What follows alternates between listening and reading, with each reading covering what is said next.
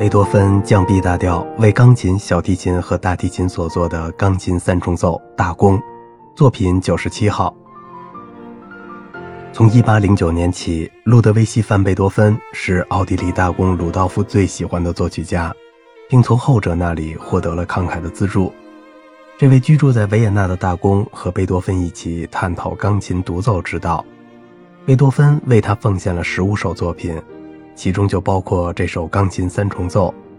这首充满精致乐句和壮丽旋律，甚至还带点幽默的作品，绝对是室内乐保留曲目中的明珠。受拿破仑战事影响，1811年是充满动乱的一年。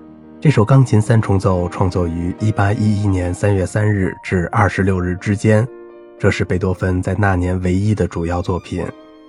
奥地利政府被迫宣布垮台，在英国，乔治三世国王被宣布精神错乱而不得不退位。在创作界里，简·奥斯丁出版了《理智与情感》。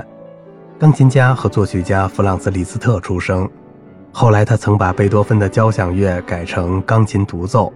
大公钢琴三重奏是贝多芬为这三件乐器搭配而做的最后一首完整作品。作品完成后的几年里，他数次演奏了这首作品。这首三重奏华美而高贵，每一乐章都深得奥地利宫廷的典雅大气。大公的兄弟必定是弗朗茨皇帝。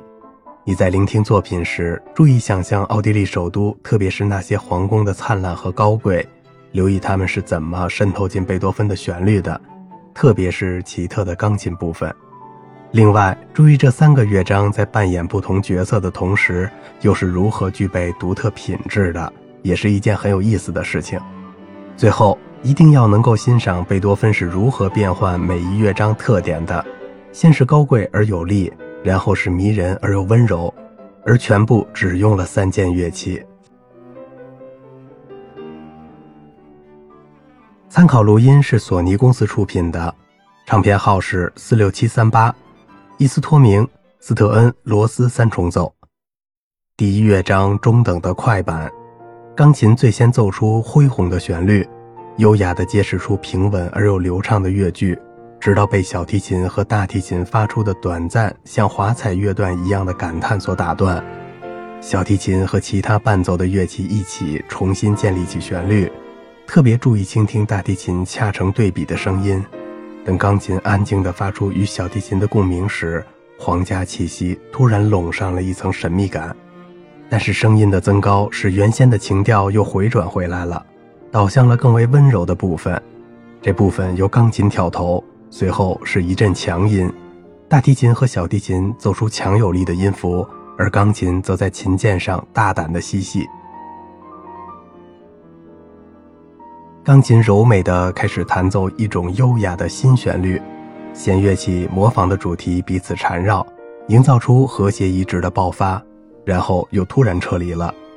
接着，小提琴和大提琴发出一缕气若游丝的微弱声音。在钢琴的平稳伴奏下，逐步重新积蓄力量。这之后是嘈杂而又有趣的一段过渡句演奏，转而进入乐章的重复。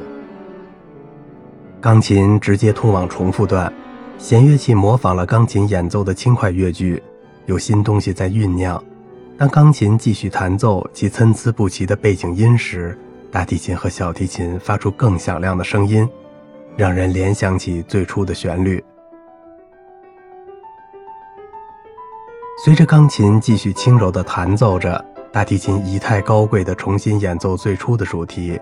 到乐句中断时，小提琴接过去完成了主题的演奏。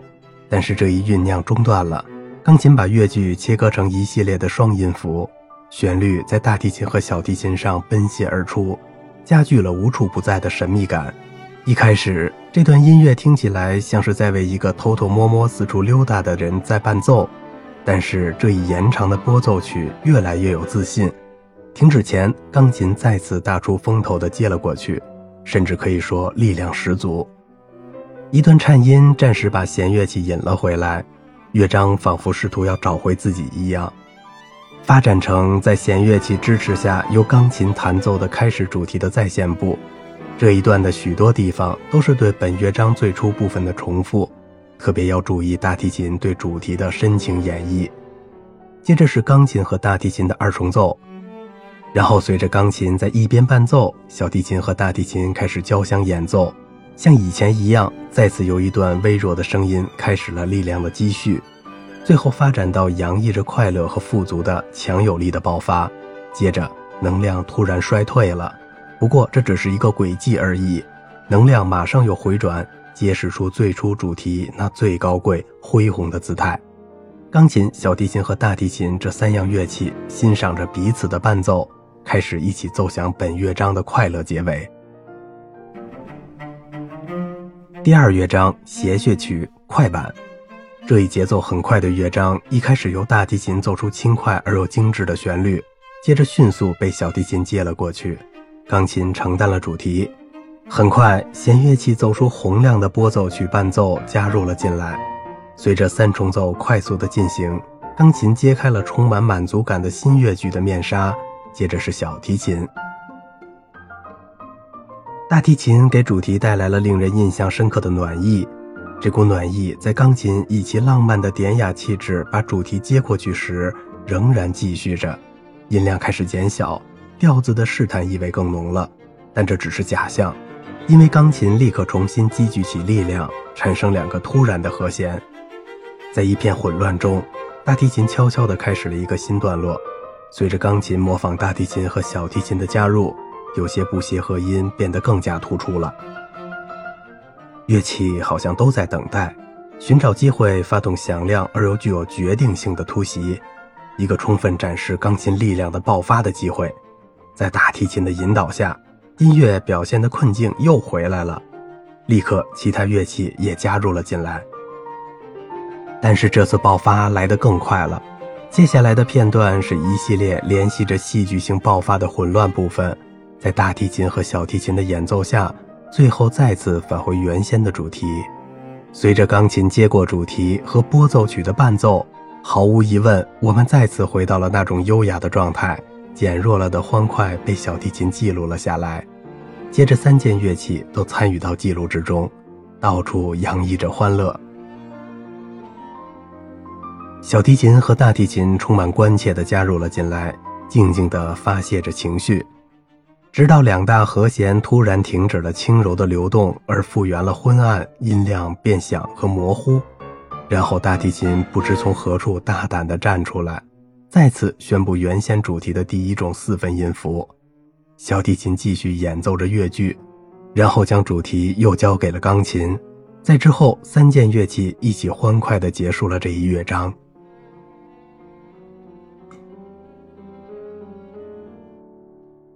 第三乐章如歌的行板，稍快但有节制的，忧郁而又富有表情的钢琴独奏有克制的展开，充满了尊严。而这一尊严随着小提琴和大提琴的加入又得到了强化。尽管节奏很慢，主题却像歌唱一样天衣无缝地穿梭于乐句之间。这段音乐非常安静，对于想清醒头脑的人来说是很好的选择。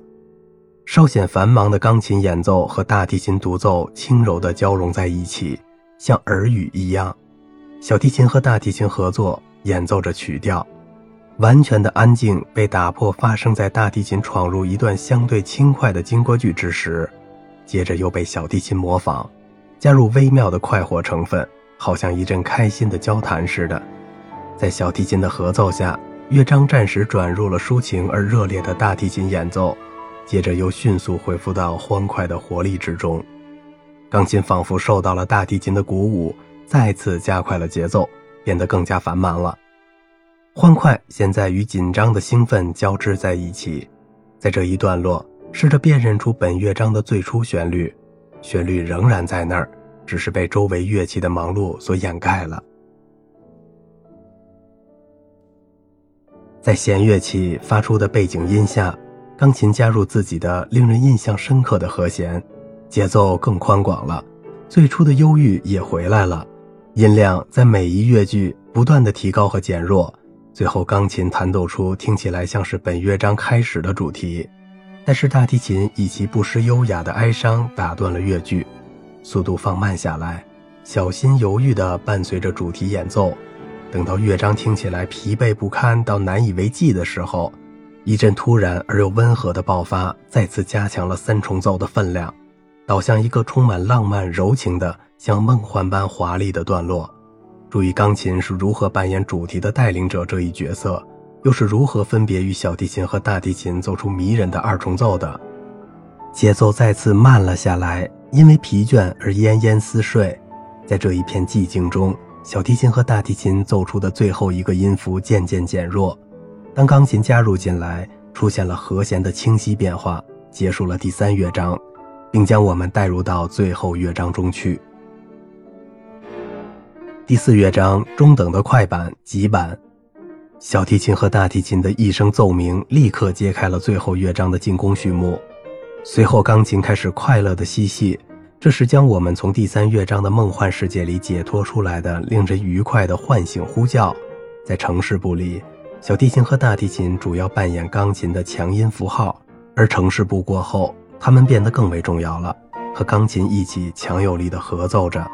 钢琴继续着快速而复杂的演奏，与大提琴发出的抒情乐音形成了鲜明的对照。小提琴和大提琴模仿钢琴具有推动力的乐句。给本乐章活泼的特性注入了一点紧张和神秘成分，钢琴由此得以胜出。开始曲的再现部恢复了所有精致的幽默和魅力，慢慢的变得强大而又导向自信和戏剧性的爆发。但是能量很快就开始衰退，欢快开始转为充满紧张的愤怒。等愤怒停歇，出现了一种神秘感，就像恐怖电影的配乐一样。麻烦暗暗在酝酿，直到突然爆发出一阵“哎呦”，大提琴摆脱了钢琴，华丽的重建起最初的主题。小提琴加入进来，生机勃勃地演奏着旋律，营造出一种美丽的和谐。钢琴总是那么忙碌，优雅地弹奏着复杂的经过段，与大提琴发出的抒情乐音形成了绝妙的对比。一直在酝酿的神秘感又回来了。有力而愤怒地模仿早些时候的篇章，但最终也因为精疲力尽而慢慢减弱。接着，钢琴突然清醒了一般，发出激动的颤音；小提琴和大提琴开始奏出一段舞曲一样的快活旋律，速度要比我们以前听过的都快。这是极板的开始。用颤音演奏的钢琴和弦乐器活泼奔放的演奏相结合，发出不能自己的大笑。直到一种有点恐怖的声音崩裂出来，打破了这种情调，但这只是短暂的黑暗，很快安静了下来，剩下钢琴在两件弦乐器平稳伴奏下轻快的滑奏，另外一阵声音爆发了，这段乐音快活而短暂地打破了持续流畅的演奏，但最终也好像耗尽了力气而安静了下来，这一乐章艰苦地奏响了安静的终曲，但是别睡着了。在声音快消失前，钢琴重新开始了更快的演奏，三件乐器欢快的合奏，真正奏响了这一乐章的尾音。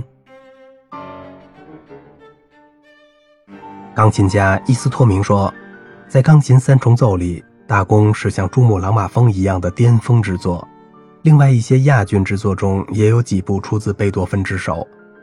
当我开始演奏第一乐章时，我感觉好像在天空中俯瞰这个和谐的世界。降 B 大调在贝多芬独特的处理下产生了很大影响，这一点毋庸置疑。要指三和弦是好的，人类是好的，必定会繁荣昌盛。他建立起拱门和大梁，为响应好的多样和广大奠定了上下的基础。你可以怀疑其他一切，但不可以怀疑贝多芬。最后乐章也有大智慧。既微妙又粗俗，只有在音乐里，你才能在一刹那间体会到由崇高到吵闹的情绪变化。但是在这部无与伦比的节奏中，正是缓慢乐章里表现出的伟大宁静及其倾倒众生的美丽，超越了一切。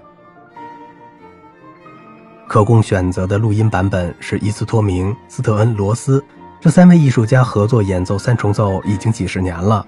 他们合作的成果，在这张充满了生气、乐趣、蜜意和激情的唱片里得到了非凡的展现。这张唱片录制于1965年的瑞士，音效纯净而丰富。肯普夫、谢林、福尼埃，DJ 唱片公司，唱片号是四幺五八七九。由中欧派的三位传奇艺术家组合所做的又一出色演奏，表演和演绎都很优美。美中不足的是声音不够清晰。阿什肯纳奇、帕尔曼、哈勒尔 EMI 唱片公司，唱片号是四七零幺零。在这部出色的三重奏中，三位一流独奏者无不才华毕现，风格的融合不像其他两张唱片表现的那么成熟。但是每位音乐家的演奏技术都令人称奇，在推荐的三张唱片中，这张唱片的数码技术是运用的最好的。如果你欣赏这首曲子，首先听听贝多芬创作的其他三首钢琴三重奏，特别是《鬼魂》，一出很少演出的优美三重奏，然后可以欣赏一下贝多芬早期创作的弦乐四重奏。